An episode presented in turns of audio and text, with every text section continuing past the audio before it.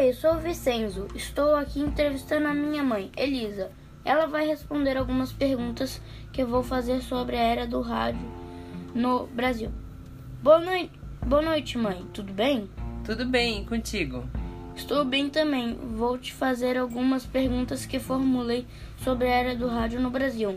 Vamos começar? Vamos! Quando surgiu o rádio no Brasil?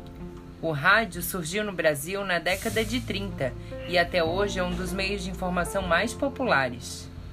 O que tocava no rádio naquela época? Na época, a programação era como hoje é a televisão. Tinham programas de humor, radionovela, que era uma novela sem vídeo, programas de notícia, como os jornais de hoje, e programas de música. Como o rádio contribuiu para os cantores da época? O rádio deu visão aos grandes músicos nacionais, que a partir da hora que tinham suas músicas tocadas nas rádios ficavam famosos. Você acha que o rádio vai continuar existindo? Eu acho que sim, porque mesmo com toda a tecnologia, sabemos que o áudio continua sendo mais importante.